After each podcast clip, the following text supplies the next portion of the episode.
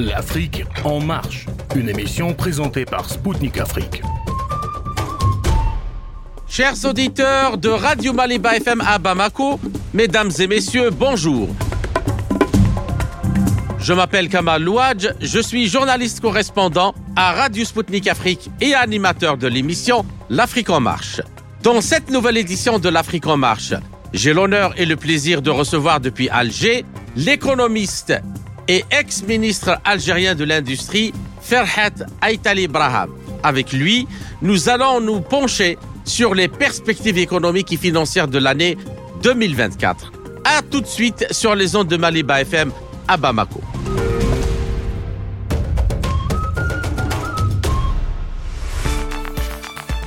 Les chiffres de la croissance enregistrée dans les principaux pays européens font état d'une économie à l'arrêt et en pleine déconfiture. En effet, de 2017 à fin 2023, l'Allemagne a eu 0,1% de croissance par an, l'Italie 0,2%, la France 0,5%, l'Espagne 0,6%. Le Royaume-Uni est à un peu moins de 1% par an. Plusieurs raisons sont évoquées par de nombreux spécialistes pour expliquer la politique économique néolibérale contre-productive menée par Bruxelles. Cette dernière a déjà abouti à une désindustrialisation à cause du libre-échange avec les pays à bas salaire et un recul flagrant dans les industries d'innovation au profit notamment des pays émergents. Sans oublier bien sûr le vieillissement de la population qui est cependant équivalent pour le Royaume-Uni et la France au vieillissement de la population des États-Unis. Les pays européens sont aujourd'hui en très mauvaise posture avec peu de croissance, de gros déficits publics et des dettes publiques très élevées. Suite à l'opération spéciale militaire russe en Ukraine, les dirigeants européens sont mesurés les conséquences dramatiques de leur politique à l'égard de la Russie, ont choisi de suivre les États-Unis et l'OTAN. Ils ont pris des risques majeurs à long terme en arrêtant ou en amoindrissant le flux d'achat d'énergie russe, gaz, pétrole et charbon. Le commerce ouvert avec Moscou permettait en effet à l'Europe de bénéficier de prix d'énergie attractifs et de les payer par des exportations vers le marché russe et donc des emplois sur son sol. Le différent avec la Russie est la hausse des prix de l'énergie en Europe durera et contribuera à la désindustrialisation, à la baisse des emplois bien payés et donc à l'absence de croissance. Les États-Unis ont une croissance relativement élevée malgré des indicateurs des entreprises proches de la récession. Il y a derrière les derniers chiffres du troisième trimestre 5% de croissance un réel mystère. L'économie américaine irait très bien alors que les ménages américains et les entreprises jugent qu'elle va mal. Une des explications de la bonne tenue de l'économie américaine en 2023 est la hausse des dépenses publiques très importante. Elle a été engagée par Joe Biden, amenant un déficit public en 2023 de 7,4% du PIB après 3,5% en 2022. L'inflation est revenue à 3% pour l'ensemble des biens et services et à 4% quand on exclut les parties volatiles que sont l'énergie et l'alimentation. Cependant, malgré cette inflation non éteinte, la Banque centrale américaine, la Fed, a profondément surpris les investisseurs sur les marchés financiers en leur promettant trois baisses de taux pour 2024. À quelle perspective doit-on nous attendre en 2024, notamment du côté de l'inflation aux États-Unis? L'économie occidentale est-elle au seuil d'une nouvelle crise de la dette souveraine qui pourrait déclencher une nouvelle vague de faillites bancaires mettant tout le système financier international en danger? Quel impact sur les économies africaines? Pour parler de ces questions fondamentales, de leurs enjeux et impacts sur l'économie et la sécurité dans le monde, j'ai le plaisir de recevoir depuis Alger l'économiste et ex-ministre algérien de l'Industrie, Ferhat Aitali Braham. Ferhat Aitali, bonjour et merci d'avoir accepté de nous accorder cet entretien. Bonjour, merci pour l'invitation. Euh, c'est nous qui vous remercions. Alors, euh, Farhat Aitali, euh, la BCE a annoncé qu'elle ne baissera pas ses taux d'intérêt rapidement, alors même que les pays de la zone euro sont quasiment en récession. Et là, euh, on voit que l'Union européenne a demandé en juillet aux États membres de supprimer les boucliers sur l'énergie et la politique générale euh, d'austérité fait son retour pour éviter le dérapage des déficits publics.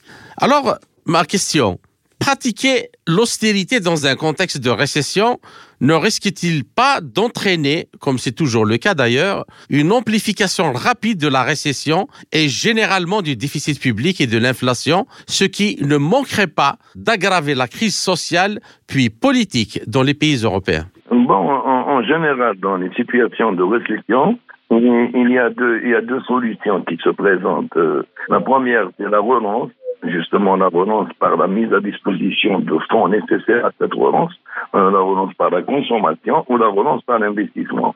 Ou bien la deuxième solution que semble avoir choisi justement la, la, la PCE, de, de ne pas accentuer justement euh, euh, une récession future par une fausse relance actuelle euh, une relance de sauvetage, parce que ça a été déjà tenté en 2008, où il y a eu pratiquement une baisse des taux d'intérêt, euh, je dirais même une élimination de l'intérêt, mhm. pour essayer de placer le maximum de fonds dans la sphère commerciale, pour créer une dynamique de consommation et de production.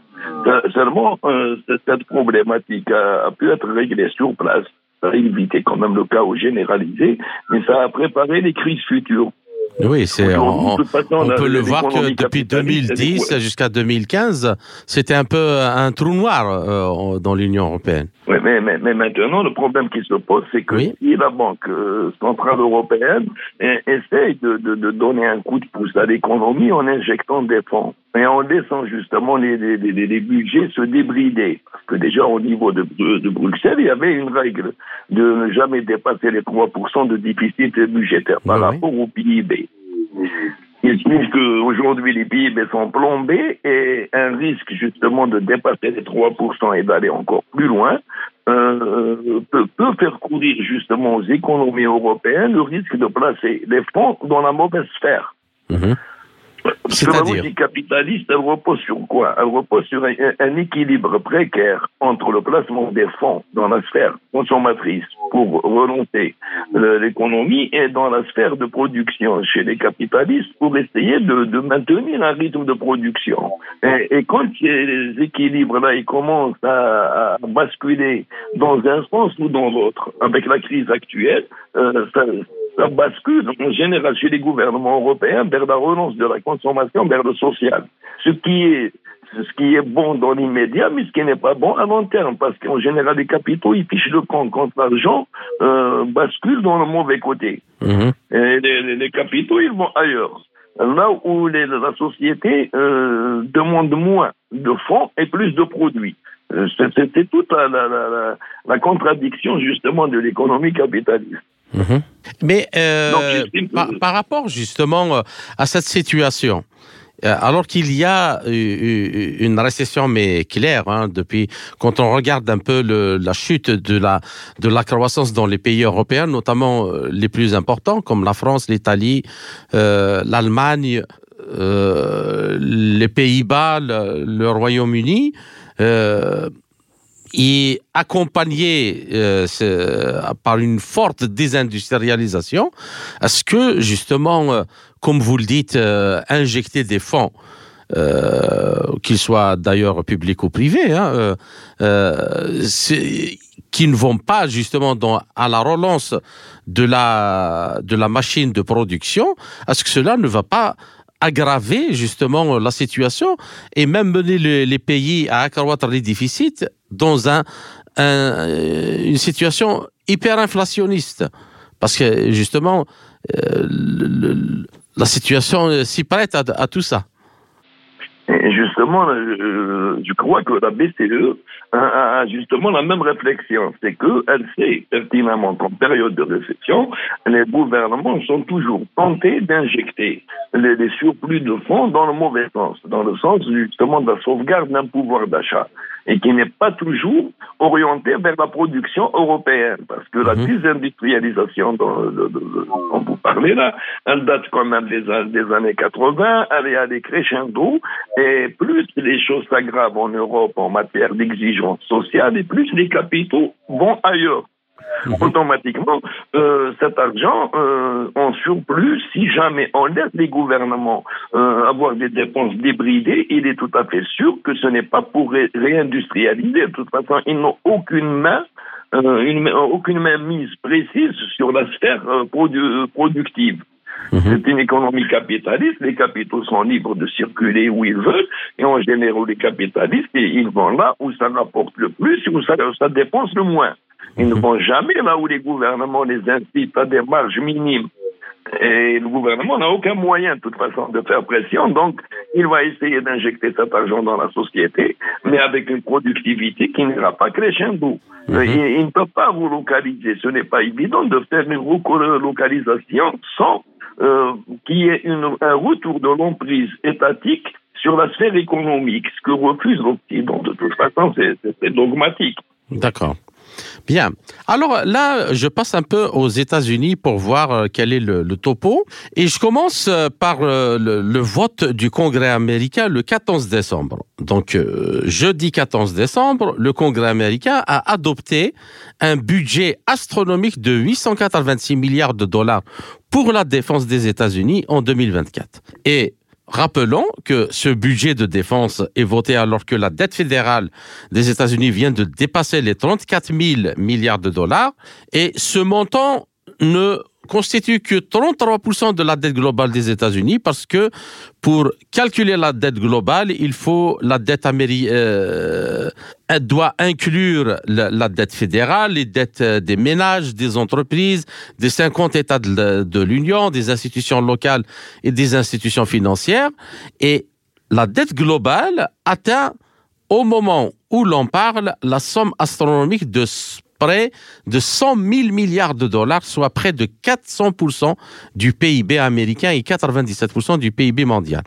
Et malgré ces conditions, la décision très risquée de la Fed d'annoncer des baisses de taux bien que l'inflation reste élevée, a permis à la bourse américaine de franchir ses records précédents et à continuer de plus belle dans la spéculation, euh, où pratiquement 97% de l'argent va à la spéculation, alors qu'il n'y a que 3% qui vont à euh, qui va à, à la production réelle. Alors, ma question, euh, Farhat Aitali, autant qu'économiste et analyste financier, cette décision de la Fed d'annoncer trois baisses de taux de faire bondir la bourse, baisser le dollar et assouplir les conditions financières alors que l'inflation n'est pas éteinte, n'est-elle pas une très risquée euh, décision? Et n'y a-t-il pas un risque que l'inflation repart brusquement à la hausse en 2024 et jusqu'à début 2025 euh, euh, il y a plusieurs volets dans la question et plusieurs volets de réponse. Mhm. Euh, la première, c'est que la Fed, contrairement à la BCE, n'est pas une banque centrale regroupant des, des, économies étatiques, plus ou moins. la, Réserve fédérale, c'est pratiquement une banque privée. Mhm. Donc, sa logique est orientée directement vers la circulation de capitaux. S'il y a une prise d'air dans le circuit, elle injecte elle injecte de, du liquide pour que le circuit ne se bloque pas. Et, et aux États-Unis, l'économie est quasiment basée à 370% sur les services et aussi sur la bourse. Les capitalisations ne correspondent pas réellement aux actifs. Mmh. Tellement, les, les, Américains, dans cette histoire-là, ils ont toujours considéré que leur dette était beaucoup plus un danger pour les autres que pour eux. Arriver à un certain, arriver à un certain degré d'endettement, euh, je parle d'endettement public, euh, que ce soit vis-à-vis euh, des, banques de la place qui sont elles-mêmes alimentées par la réserve fédérale, que ce soit vis-à-vis des, créanciers étrangers, représente plus de danger pour le créancier étranger que pour l'économie américaine elle-même. Ils sont entrés, dans une sorte de spirale de, folie qui fait que euh, pour eux, euh, le monde entier participe à cet endettement et ne peut pas arrêter de toute façon sous peine de voir tout s'effondrer, ce qui n'est pas tout à fait faux. Ils ont piégé le monde depuis 50 ans dans, une sphère économique dont ils contrôlent, ne serait-ce que par le dollar, le, les tenants et aboutissants. Aujourd'hui, certains gros fournisseurs comme la Chine n'ont strictement aucune envie ni aucun intérêt de voir l'économie américaine s'effondrer. Absolument. Oui. difficile pour elle de se. Ils ont déjà 3200, 3200 au minimum de, de réserves de change en dollars. C'est le premier pays au monde qui n'a pas intérêt à ce que le dollar euh, disparaisse.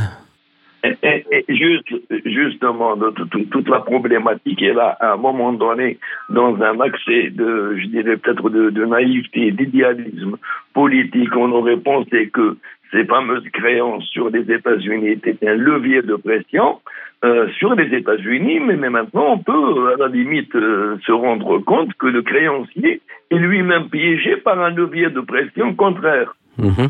Qui fait que le, le débiteur euh, doit être en bonne santé ou, ou, du moins survivre pour éviter que tout, tout, tout le, ce, tout tombe dans son sillage. D'accord. Et, et l'économie américaine, elle peut vivre en autarcie. C'est à peu près comme l'économie russe. Euh, seulement, bon, l'économie russe, elle peut vivre en autarcie avec des besoins assez, euh, assez structurés et planifiés par, par, par l'État. Par contre, l'économie américaine, elle peut vivre un certain temps en autarcie euh, avec des moyens de production quand même existants et, et des consommateurs euh, qui consomment quand même euh, euh globalement, ils consomment 20% de, de, de, du pétrole mondial, ils consomment presque 20% des richesses mondiales qui sont consommées mmh. annuellement, c'est les États-Unis. Mais ils ne peuvent pas rester indéfiniment dans une bulle sans pouvoir, sans être obligés d'intoxiquer le reste du monde. C'est ce qu'ils mmh. font d'ailleurs quand ils se sentent en danger ils injectent des fonds chez eux pour essayer de rétablir un petit peu la, la, la balance, mais quand ils sentent qu'ils en ont trop injecté, ils exportent cette inflation. L'inflation elle devient mondiale. Ils envoient une partie de l'inflation dans d'autres pays qui dépendent du dollar d'une manière ou d'une autre.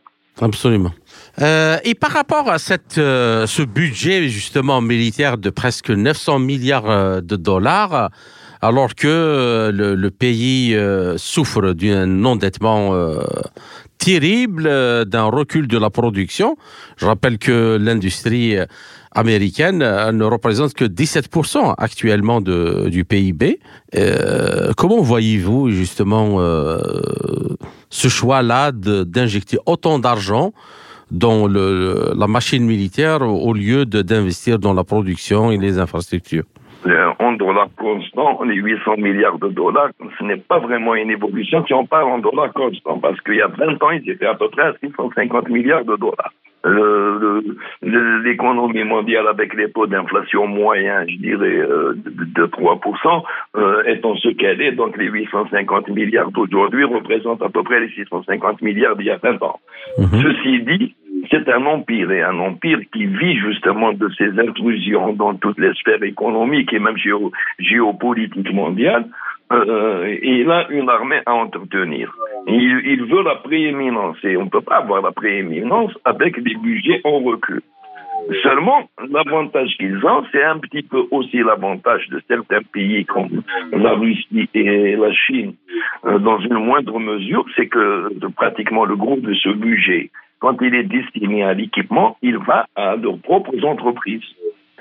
Les États-Unis d'Amérique n'injectent pas 600 milliards de dollars d'équipement hein, dans, dans, les industries des autres. À 99,99%, ,99 ils produisent l'intégralité de leurs équipements. Maintenant, le reste, pour ce qui est de la prise en charge des bases euh, extramuros et la prise en charge du personnel, de, de toute manière, dans leur logique à eux, euh, ce personnel-là, qu'il reste aux États-Unis ou qu'il soit civil ou militaire, et, c'est un personnel qui nécessite une prise en charge. Mmh. Euh, et cette prise en charge, de toute façon, elle participe à la consommation locale. Euh, donc, euh, quand vous payez un, un, un soldat. Mais est-ce que c'est tenable, engagé, justement ben, Dans les conditions actuelles, est-ce que c'est tenable aux États-Unis. Dans les conditions actuelles, est-ce que c'est tenable euh, avoir autant de déficits, autant de, de dettes fédérales, de dettes globales? Est-ce que c'est tenable? Est-ce que cela n'aggrave ne, pas encore la, situation? Ça dure depuis longtemps, mais ils se sont habitués de toute façon à ce que toutes les solutions, y compris les plus qu'ils trouvent à leurs problèmes financiers, soient supportées d'une manière ou d'une autre par le reste du monde.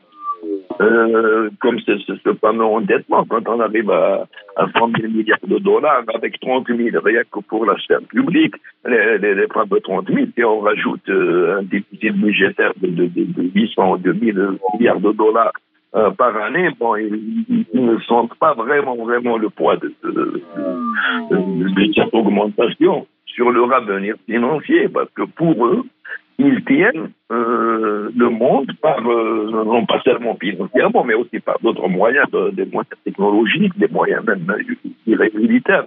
Mhm. Donc euh, la planète entière est censée, dans l'euro optique, suivre les États-Unis et subir les contre-coups des crises américaines, mais aussi participer à la prospérité américaine. Euh, malgré, malgré, bon, ils mhm. utilisent tous les moyens d'ailleurs, y compris les moyens les, plus euh, euh, physiques, les, plus directs. Mhm. D'accord.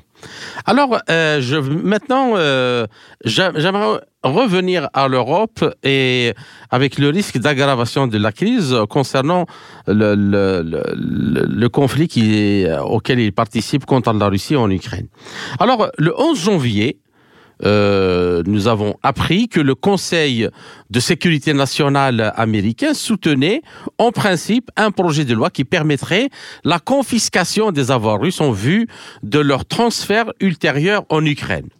Alors, euh, Washington est soutenu par le Canada, par la Grande-Bretagne et le Japon, mais d'autres pays membres du G7 européen, à savoir l'Allemagne, la France et l'Italie, euh, temporisent et veulent voir à quoi ça euh, tient euh, d'un point de vue juridique et, quelles pourraient être les conséquences.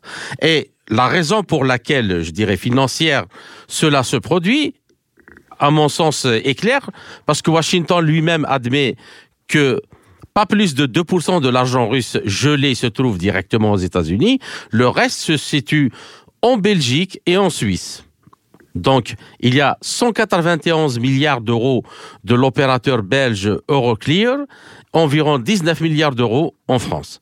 Alors, si le plan américain est mis en œuvre, l'Europe supportera, comme d'habitude, tous les coûts directs et indirects. C'est ce que vous venez d'expliquer d'ailleurs, et à juste titre. Et la possibilité d'une contre-confiscation reste le moyen le plus efficace pour dissuader l'Occident de s'approprier l'argent russe.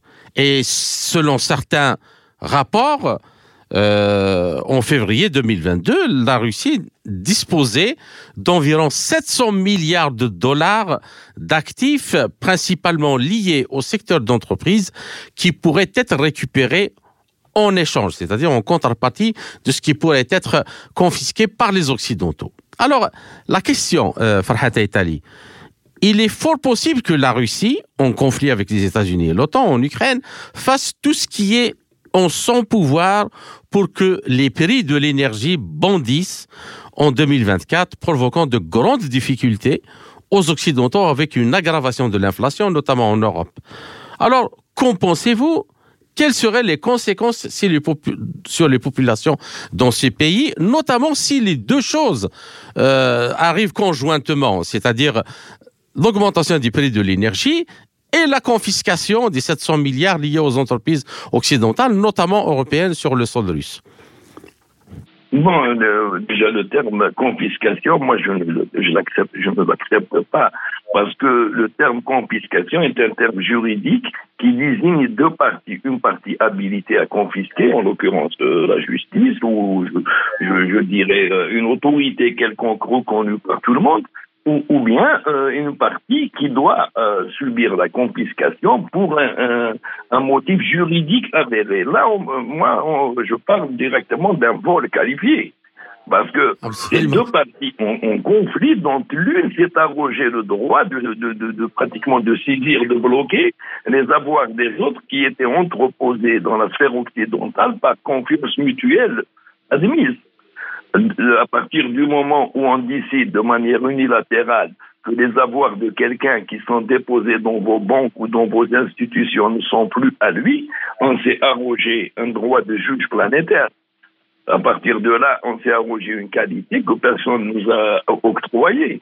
Euh, là, la Russie est en droit de toute façon de, procéder par la réciprocité euh, et de saisir tout ce qui pourrait euh, lui tomber sous la main. C'est juridiquement et moralement défendable. donc, les, capitaux, les actifs occidentaux qui sont en Russie malgré le fait que ça, n'encourage pas éventuellement des investissements futurs, euh, seront euh, de, pratiquement saisis de plein droit. Et peut-être même éventuellement négocier pour être échangés contre justement ces avoirs. Maintenant, les Européens qui se sont lancés euh, à tête baissée je me rappelle à l'époque, on en avait parlé, euh, ils sont dans tête baissée dans cette euh, histoire en croyant que de toute façon le conflit ukrainien était qu'une affaire de, de, de, mois ou je ne sais pas, de semaines. De avant que l'économie russe ne, ne, ne, ne, ressente les effets de, de, ces décisions empiriques. Euh, maintenant, les Européens sont coincés dans une, dans une sacrée logique. Un, ils ne pourront pas suivre les Américains, particulièrement les Suisses. La, Suisse est un, est un pays, c'est une banque avec un drapeau. Euh, quelle est sa fiabilité si jamais, justement, euh, elle devient euh, une place à risque dans laquelle n'importe qui ayant assez de force, de pression, peut saisir les biens d'autrui. À partir de là, tout le système bancaire suisse est à remettre en cause. les pays européens, qui, qu'on le veuille ou non, sont voisins de la Russie et finiront bien par trouver un, terrain de paix, un terrain d'entente. Euh, ne font pas du tout confiance aux États-Unis, même quant à leurs intentions belliqueuses vis-à-vis de la Russie. Mhm. Rien ne garantit que même les États-Unis, en fin 2024 ou en 2025, ne changent pas de fusil d'épaule sur le conflit en Ukraine. Et à partir de là, les Européens, ils auront l'air de quoi? Et ils seront obligés de restituer, pratiquement, de restituer en s'excusant, en sachant pertinemment que dès le départ, l'opération était immorale, illégale et matériellement mais, euh, mais, mais euh, aussi, euh, là, c'est clair.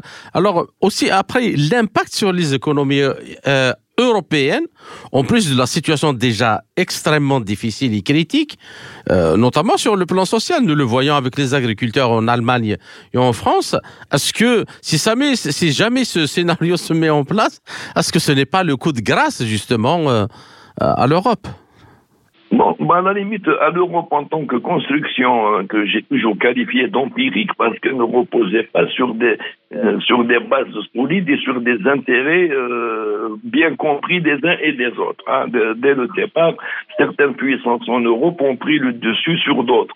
C'est pour ça d'ailleurs qu'on voit qu'il y a toujours des conflits dans la prise de décision et, la précipitation de la Commission européenne à aller des fois dans des pistes dans lesquelles ne la suivent pas tous les États européens. Chacun a ses impératifs, chacun a ses stratégies à long terme. Ils ne sont pas obligés de suivre euh, une démarche empirique qui est dictée d'ailleurs. Mais maintenant, pour les économies européennes, si on parle des actifs qui sont en Russie, même sans être saisis, le fait déjà que leur activité soit gelé a eu ses conséquences directes sur les économies européennes. Euh, c'est ce qui, c'est ce qui d'ailleurs a généré une partie de la récession dont on parlait tout à l'heure. Euh, ça pourrait éventuellement être amorti. Par contre, euh, je dis que c'est le volet coopération internationale et surtout coopération avec la Russie euh, euh, de l'après-guerre, parce qu'il y aura une après, une après-Ukraine, une après-guerre, d'une manière ou d'une autre. C'est ça qui, qui, sera frappé du saut de la méfiance réciproque et, l'Europe perdra pratiquement un partenaire qui a toujours été stratégique, que ce soit pour ses approvisionnements énergétiques, pour sa profondeur stratégique, beaucoup de gens ont tendance à oublier que la Russie est en même temps un pays européen. Mhm. Et, que sa, et, que sa, profondeur jusqu'à Vladivostok était un bouclier aussi pour l'Europe. Absolument. Euh, au lieu de euh, pratiquement ceux qui ont voulu faire de la Russie un ennemi euh, se sont vraiment trompés de, de géopolitique et même d'histoire. De, Alors euh, ainsi s'achève la première partie de notre entretien. Chers auditeurs, je vous retrouve en compagnie de mon invité Ferhat Aitali. Braham pour la seconde partie de notre émission après une courte pause musicale. À tout de suite. Suivez Spoutnik Afrique sur Maliba FM du lundi au vendredi à 19h. Spoutnik décryptera l'actualité africaine et internationale dans ses émissions L'Afrique en marche, Zone de contact et Marché en main. Politique, économie, défense et diplomatie. Des spécialistes de renom vous donneront une vision alternative à celle proposée par les médias mainstream du lundi au vendredi à 19h sur Maliba FM.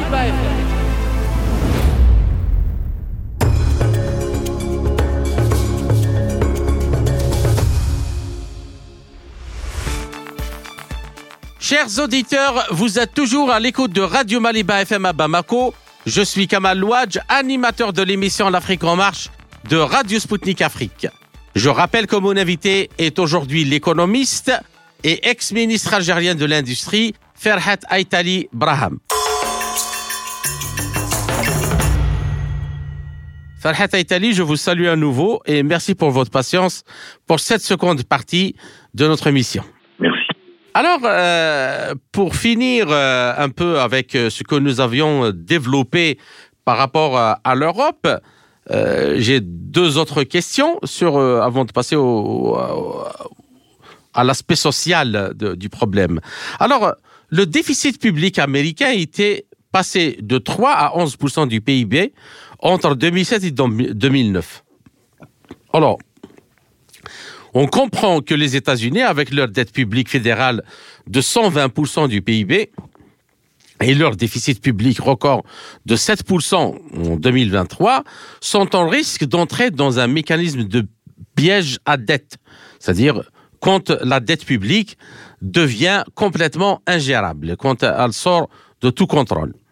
Alors, Farhat Italie, la contradiction entre le besoin de taux bas pour la finance, pour que la finance tienne, et le besoin de taux élevés pour que l'inflation ralentisse, n'est-elle pas euh, presque impossible à résoudre dans ce cas? Aussi, il n'y a-t-il pas une forte probabilité qu'une crise financière se déclare cette année, c'est-à-dire en 2024 En 2008-2009 il est connu que le capitalisme est générateur de crise et surtout le capitalisme financier, justement, il vit de contradictions. Euh, quand il y a trop d'argent, il y a de l'inflation. Quand il n'y a pas assez d'argent, il y a de la récession. Euh, ça, c'est une, c'est une loi de toute façon. C'est valable même dans la mécanique des fluides. Mais les États-Unis ont réussi quand même, je, je l'ai dit tout à l'heure, à exporter à exporter une partie de cette contradiction au niveau planétaire. Mhm. y compris chez des gens, leurs adversaires les plus acharnés, hein, même, même chez des gens qui idéologiquement sont euh, aux, aux, antipodes de leur vision du monde. À partir du moment où le dollar est, et reste euh, jusque-là, et, pour un certain temps, euh, une monnaie de référence, et aussi curieusement que cela puisse quand même une monnaie refuge pour certaines économies. Les, contradictions de l'économie américaine, il n'y a pas que les Américains qui les assurent tout seuls. Mhm. Je, l'ai dit tout à l'heure, justement, ils sont dans cette logique euh, d'exportation des problèmes. Euh, le, monde est tenu de les servir, est tenu de les sauver de leur propre turpitude. Et c'est le cas parce que à chaque fois qu'ils plongent, ils entraînent euh, en général les Occidentaux dans leur sillage, mais les autres pays, les petits pays, ils, n'ont strictement aucun intérêt aussi à ce que cette, euh, cette spirale se prolonge. Euh, par exemple, un pays comme le mien ou les restes des pays d'Afrique, euh, verront des, catastrophes s'accumuler au cas où l'économie américaine entrerait en récession euh, durable et au cas où les États-Unis auraient une crise financière énorme. Euh, certains pays, qui, certains comptes euh, plus sur un endettement vis-à-vis des Occidentaux, d'autres comptent sur des pays qui eux-mêmes sont liés d'une manière ou d'une autre à l'économie américaine et des pays qui sont mono-exportateurs de produits que les Occidentaux achètent, même si ce n'est pas forcément les États-Unis, n'ont strictement aucun intérêt à ce qu'il y ait une, crise comme celle de maintenant parce que leurs moyens de survie euh, ne sont pas les mêmes que ceux justement de ces pays. Euh, au plan alimentaire, par exemple, je vous dirais que si jamais il y a une récession, une faillite de l'agriculture européenne, les, premiers à, ressentir les effets dévastateurs seront les pays africains. Avant même les Européens, parce que s'il y a une baisse de production, suite à une baisse de consommation qui mettrait sur la, paille le groupe des agriculteurs européens, vous devinez bien que le peu de production qui reste, il va rester chez eux. Mhm. La Russie peut suppléer en matière de céréales et pour certains produits, pour certains pays, dans une certaine limite, mais les, moyens de la Russie ou d'un autre pays ne sont pas euh, énormes au point de remplacer l'intégralité de la sphère économique existante actuellement dans le domaine des échanges agroalimentaires. Oui. C'est vrai. Aucun pays au monde d'ailleurs ne tient le, pavé tout seul pour pouvoir remplacer immédiatement euh, un autre fournisseur du même, même du même poids. D'accord. Alors, alors euh, à votre avis, euh, Farhat Itali, est-ce qu'une crise comme celle de 2008, financière je parle, hein, 2009, risque de, de voir le, jour en 2024 Dans l'immédiat, je je ne la vois pas venir. Je ne la vois franchement pas venir parce que la, dernière crise de 2008 que je voyais venir en 2005 n'était pas, pas due à ces déficits budgétaires ou à des politiques euh, gouvernementales. Elle était beaucoup plus due à une, euh, à une frénésie de spéculation sur des titres euh, surévalués. Mhm. en 2005, j'étais en Espagne, je discutais avec un banquier qui d'ailleurs m'avait pratiquement parlé d'une de, forme de, de gain euh, financiers sans trop se casser la tête, qui consistait justement à hypothéquer des biens à une valeur supérieure à la leur sur le moment, en les réévaluant à chaque fois pour euh, prendre des plus-values transformées immédiatement en actifs financiers. Mhm. Et évidemment, cette frénésie étant devenue une sorte de fièvre euh, euh, spéculative au niveau euh, international, tout le monde s'est mis à spéculer du plus petit détenteur de quelques milliers d'euros aux, grosses banques qui se revendues des, revendaient des actifs toxiques. Mais ce n'était pas les, le gouvernement. Mais, mais Farhat si, si, si la, la, la l'inflation repart à la hausse d'une façon vertigineuse. Là, euh, cela pourrait provoquer une crise obligataire. D'ailleurs, nous l'avons vu l'année passée au mois de mars, euh, les banques américaines qui ont fait faillite à cause de ça. Euh, la SVB, euh, Silicon Valley Bank et, toutes les autres. C'était, bon, disons que c'est des banques régionales américaines, mais c'était c'est aussi ça. Alors, est-ce que cela pourrait se justement être euh, l'épicentre d'une euh, d'un tremblement qui pourrait frapper le système financier monétaire international. Et justement, les, fameuses banques qui, ont fait faillite, c'est des banques qui, ont fait faillite du beaucoup plus de leur actions elles-mêmes, de leur euh, spéculation elles-mêmes que de, politique générale dans le pays. Malgré le fait que cette politique elle-même a ce genre de comportement d'une manière ou d'une autre. Euh, maintenant, si jamais le, un taux d'inflation euh, dépasse les deux chiffres, euh, forcément que ça va être, euh, ça va être euh, mondial, ça va être une épidémie. Voilà. Pour la simple raison que, que une économie comme celle des États-Unis qui brasse pratiquement la moitié de l'endettement mondial, parce qu'on peut dire que la dette globale de la planète, elle tourne à peu près à 220 000 milliards de dollars. Donc quelqu'un qui brasse tout seul 100 000 milliards sur les 220 000 milliards, et, qui, qui, consomme 20% de, de, des consommations mondiales, euh, forcément, si jamais il est ternu, c'est tout le monde qui est grippé. Mais, je, le dis justement, c'est parce que le monde risque de, subir les contre-coups de cette crise plus que l'origine elle-même. Bien, alors euh, là, j'aimerais bien poser une question sociale justement, euh, qui est très importante et qui découle justement de tous ces problèmes économiques.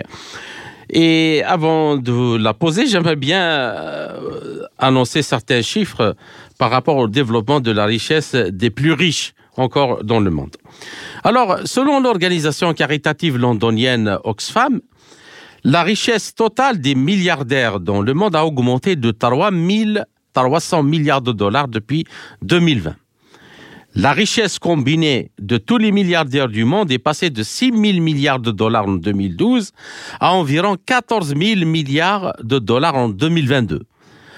À titre d'exemple, la fortune de Bernard Arnault, euh, qui est le PDG euh, du groupe LVMH euh, en France, s'élève à 191 000 1,3 milliards de dollars, celle de Jeff Bezos, fondateur d'Amazon, 167,4 milliards de dollars, et celle de Larry Ellison, fondateur d'Oracle, 145,5 milliards de dollars.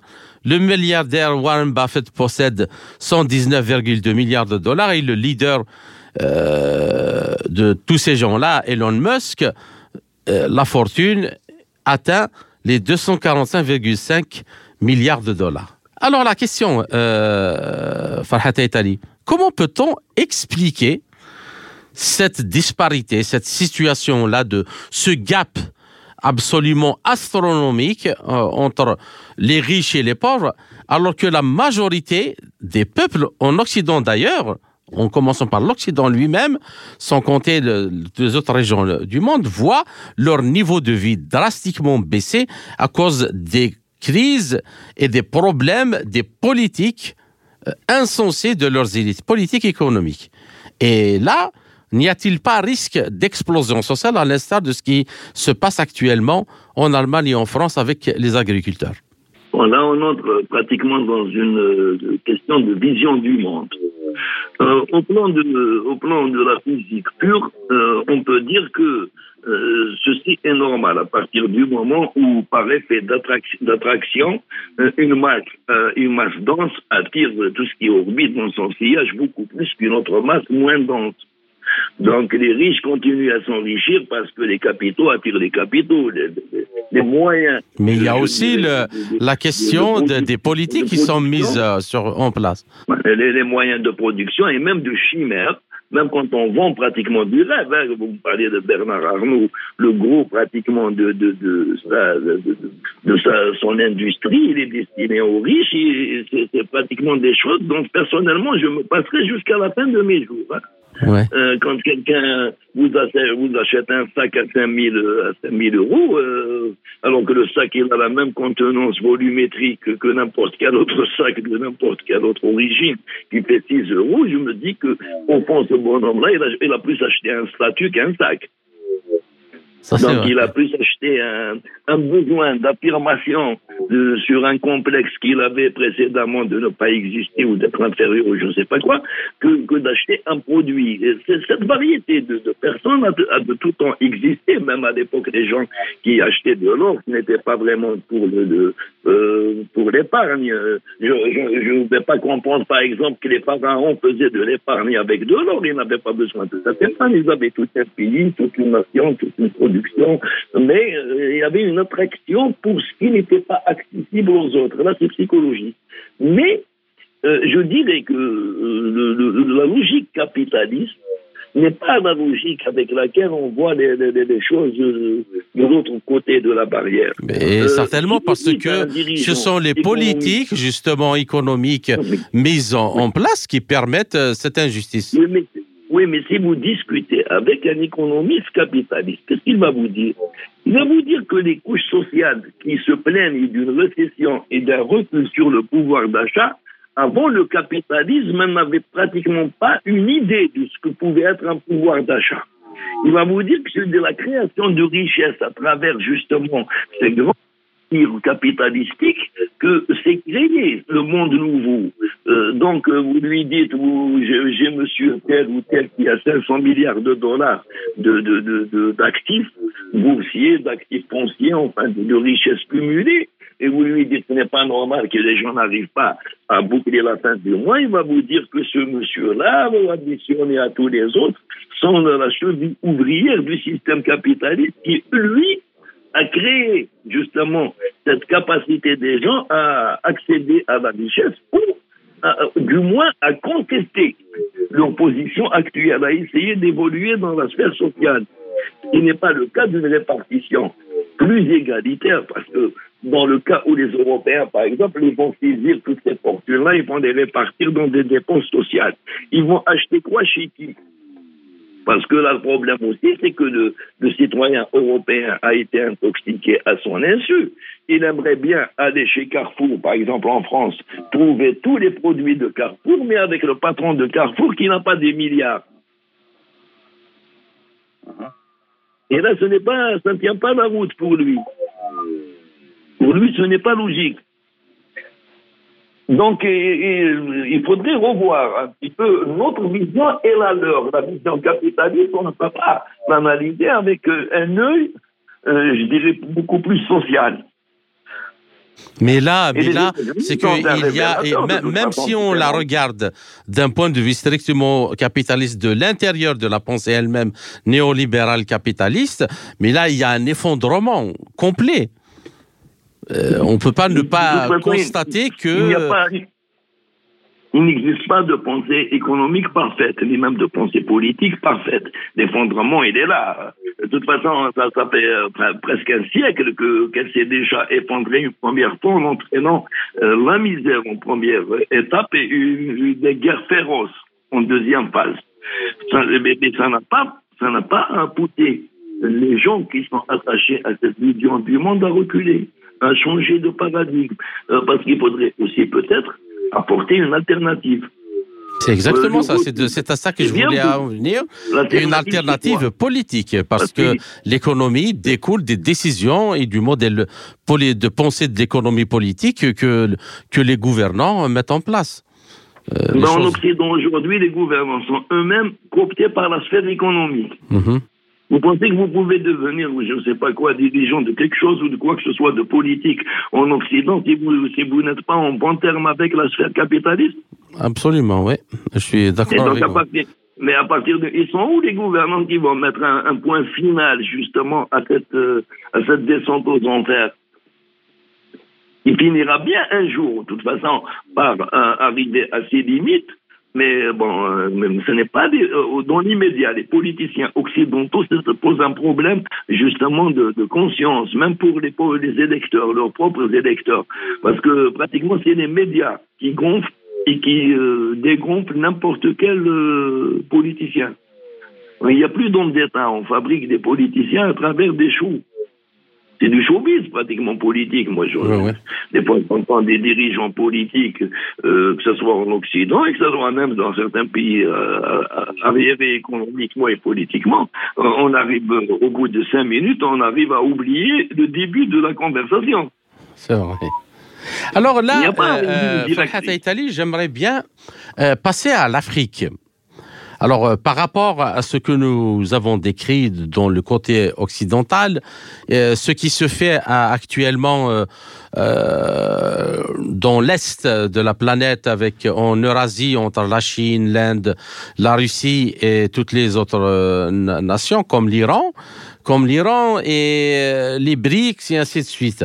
Et alors, j'aimerais bien dire qu'on se penche un peu sur euh, la position des pays africains dans tout ça.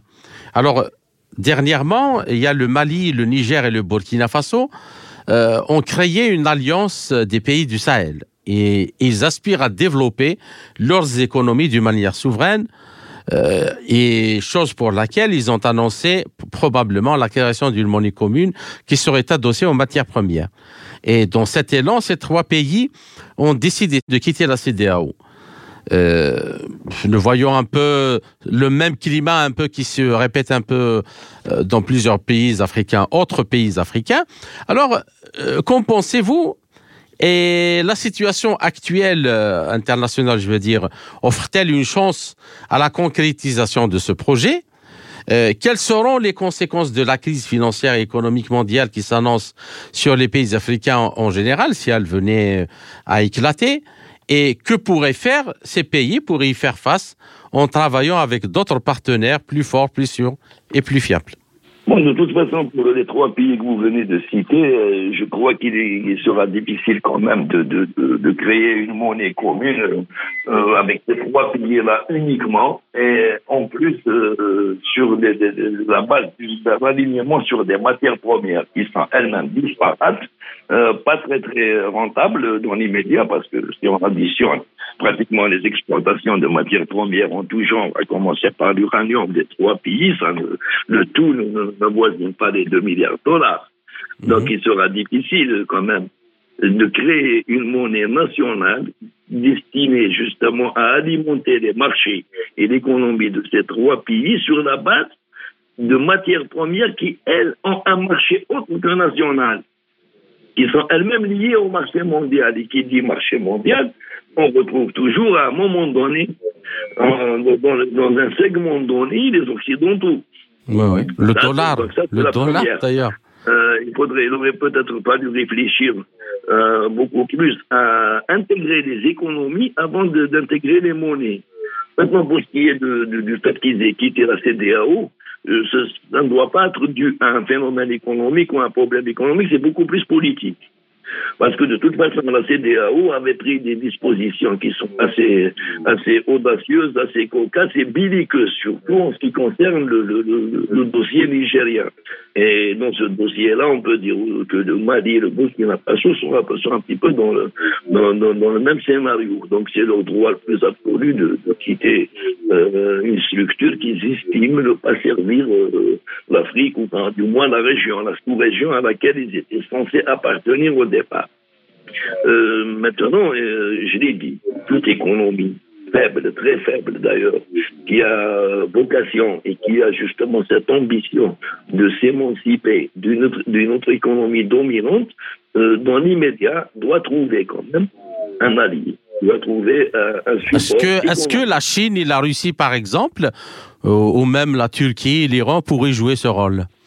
La Chine, la Chine et la Russie, oui, c'est faisable. Bon, les deux autres, je ne pense pas euh, qu'ils pourraient jouer ce rôle, particulièrement parce que eux-mêmes ils sont en crise, euh, il ne faut pas quand même se lever. Ouais. Euh, ils sont en crise, eux-mêmes ne sont pas vraiment autonomes euh, de, de, ni du marché mondial, ni encore moins de la sphère occidentale, d'une manière ou d'une autre. Et j'irai encore plus loin. Euh, quand on a pratiquement des considérations euh, idéologiques, religieuses, politiques derrière ces, ces, ces interventions partout dans le monde, ça ne marche pas trop. Ça ne marche que quand on a des adeptes ou des gens qui sont assez proches de notre vision. Mais dès qu'il vient une autre équipe qui voit les choses autrement, euh, ça finit en général en, en mauvais cauchemar.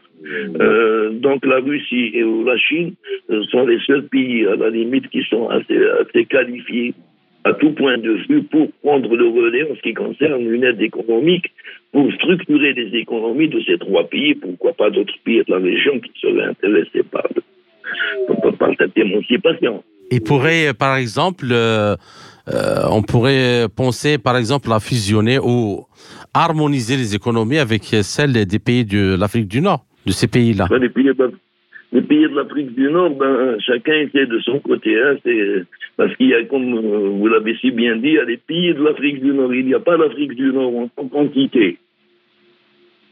Et d'ailleurs, actuellement, c'est ce qui est en train de se passer, mais avec plus un, climat concurrentiel et un climat de, de, de, de, débordement des uns sur les autres qu'un climat de coopération sur un plan préétabli. Mmh. Bien que euh, c'est les pays du Sahel, ils sont enclavés. De toute façon, ils doivent passer par l'Afrique du Nord pour arriver à la Méditerranée ou à l'Atlantique ou passer par les pays de la CDAO pour déboucher sur l'Atlantique. Donc, euh, d'une manière ou d'une autre, c'est un handicap pour ces trois pays qui se doivent d'avoir justement, en commençant déjà par avoir des relations calmes et sereines avec tout le voisinage aussi. C'est vrai que d'une certaine manière par certains partis au niveau de la CDAO, ils ont été agressés, ils ont été même, euh, je dirais pas agressés physiquement, mais politiquement, en, les taxant de putschistes, en, en les menaçant d'intervention et tout. Mais bon, euh, ils ne peuvent pas rester euh, comme ça, comme ils sont d'îlots. Euh, qui, qui, en conflit régulièrement ou sporadiquement avec le voisinage pour une raison ou pour une autre. D'ailleurs, c'est valable pour toute l'Afrique. L'Afrique ne sait pas classer les priorités. Elle a tellement de priorités, c'est comme le pauvre. Quand il, n'arrive pas à classer ses problèmes, il, il, a tellement de priorités que des fois, il commence par, le, par la fin. Et mhm. il finit par le début. D'accord. Alors, euh, par, rapport à, à la ZLECAF et, tout, euh, tout ce qui peut être mis ensemble euh, par les pays africains Est-ce qu'il y a, il y a un moyen euh, justement de faire face à, la situation actuelle internationale, comme vous l'avez dit tout à l'heure, hein, s'il y a une crise, une crise financière, monétaire et économique internationale, les premiers qui vont payer les pots cassés, c'est les pays africains. Est-ce que il euh, y a un moyen de faire face à ça de, de... D'ailleurs, moi, j'ai vu qu'il y a certains pays où l'inflation est, quasiment euh, faible par rapport aux autres pays euh, dans le monde. Il y a le Mali, il y a le Burkina, il y a... Et les gens, en tout cas, en ce qui concerne les produits alimentaires. L'inflation, elle est faible parce que la consommation est faible. Mais euh, c'est aussi simple que ça. Quand vous avez une production locale qui, qui est un petit peu euh, supérieure aux moyens de paiement locaux et des besoins des, des populations qui sont assez basiques, euh, il est difficile d'avoir une inflation parce que dans en Occident, le gros de l'inflation, ce n'est pas de, de, sur les produits de, de base, c'est beaucoup plus sur les besoins basiques de la société euh, moderne, de la société européenne. C'est pas la pour la Judée. Il y a des besoins qui sont basiques, mais qui sont chers. Euh, vous allez à Paris, c'est pas la bouffe qui va vous ruiner, c'est le loyer. Non, même, même, même les produits alimentaires, et, ils, ont, ils ont connu une inflation terrible en, en France en, en particulier. Il y, a, il y a, plus de 14%, il y a des produits 20% même quand vous avez 10% sur les produits alimentaires ou sur certaines consommations de base, les 10% d'inflation, ça, ça vous fait passer votre facture de 200 à 250 euros. Mais quand vous avez un loyer qui représente 70% de vos revenus, vous êtes mal barré, vous ne pouvez pas vivre dans la rue à Paris, ce qui n'est pas le cas ailleurs en Afrique ou dans certains pays où vous, je dirais pas dans la rue, mais bon, euh, vous pouvez vivre de manière plus ou moins traditionnelle. Mhm. Donc on ne peut pas comparer de petites économies. Euh, ce qui est valable comme indicateur en termes d'inflation, en termes de croissance, ce qui est valable comme indicateur pour un pays n'est pas valable comme indicateur pour, pour un autre. Euh, je dirais par exemple au Burkina Faso, une hausse par exemple de, de, du prix de, certains produits pourrait éventuellement relancer l'agriculture. Mhm. Parce qu'une agriculture vivrière qui arrive à faire de petites marges et à nourrir tout ce beau monde, ben c'est bien beau, ça permet à la population de tenir, mais ça ne crée pas de, une attractivité pour cette activité qui pourrait éventuellement être un levier économique demain. Donc quand on dit qu'ils ont un faible taux d'inflation, ce n'est pas évident. Pour le gros, pour le gros des besoins africains, quand je dis africain, ça part d'Alger jusqu'à Johannesburg, pour le gros des besoins, 90% de l'Afrique a besoin d'autrui.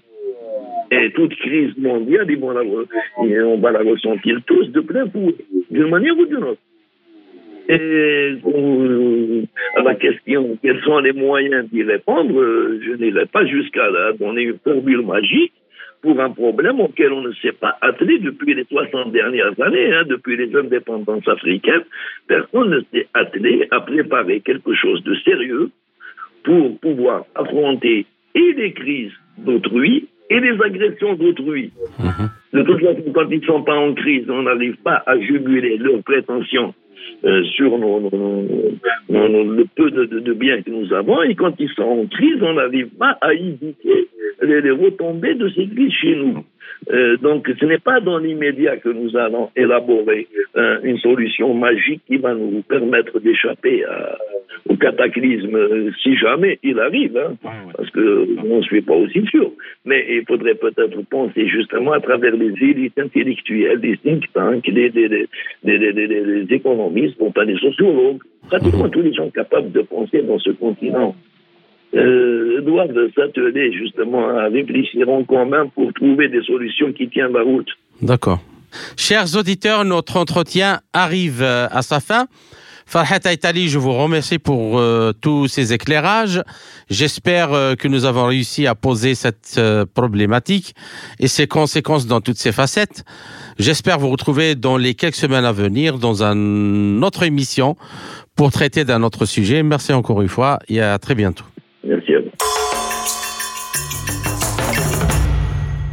C'était l'économiste et ex-ministre algérien de l'Industrie, Ferhat Aitali Braham. Ainsi s'achève cette édition de notre émission L'Afrique en marche, proposée par Radio Sputnik Afrique en partenariat avec Radio Maliba FM à Bamako. Je suis Kamal Louadj, merci de nous avoir suivis. Tout en espérant avoir été à la hauteur de vos attentes, chers amis, je vous retrouverai très bientôt pour une autre émission. D'ici là, portez-vous bien. L'Afrique en marche, une émission présentée par Spoutnik Afrique.